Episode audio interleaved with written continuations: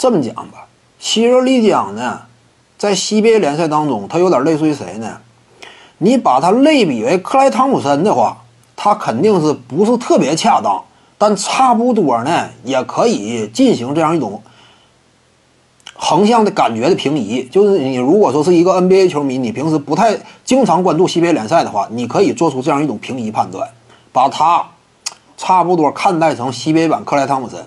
因为你看之前啊，这个希尔利江也说过，呃，我在整个西北联赛当中，我差不多二号位，我能跻身前三，我有这种自信。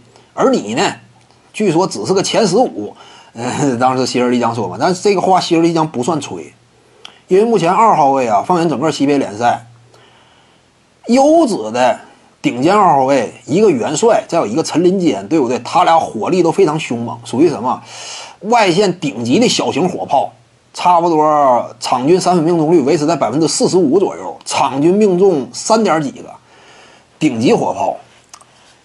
但是他俩呢，防守都没有那么拔尖尤其陈林坚防守，你说是漏勺，可能说过分，但防守端没有太多的正向作用。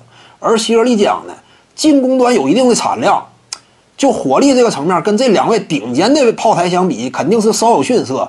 但是场均差不多接近能够命中二点几个，接近三个。尤其打到季后赛，他以往呢也算是个大心脏拳手。再加上防守端，希尔利江火力四射，对不对？能够发挥一些关键的作用。综合攻守的话，你说目前的希尔能不能跻身为前三的得分后卫啊？二号位？希尔利江说这话不算太夸张。综合攻守，综合全面性，因为元帅和这个。陈林坚呢，几乎没有太多的组织能力，而希热呢，一定程度上能够扮演控卫角色，所以他也属于是个双能卫，有一定的组织能力。你看这赛季差不多应该是四点几次的场均助攻，所以这就是希热的位置，攻守俱佳，不占球权，像不像克莱汤普森？挺像。那你说克莱汤普森是不是每支球队都需要呢？这个越多越好，你别说一个，来三个，来五个。那球队都是如虎添翼，对不对？克莱汤普森多多益善，这种这种属于。徐静宇的八堂表达课在喜马拉雅平台已经同步上线了。各位观众要是有兴趣的话呢，可以点击进入到我的个人主页当中，在专辑页面下您就可以找到它了。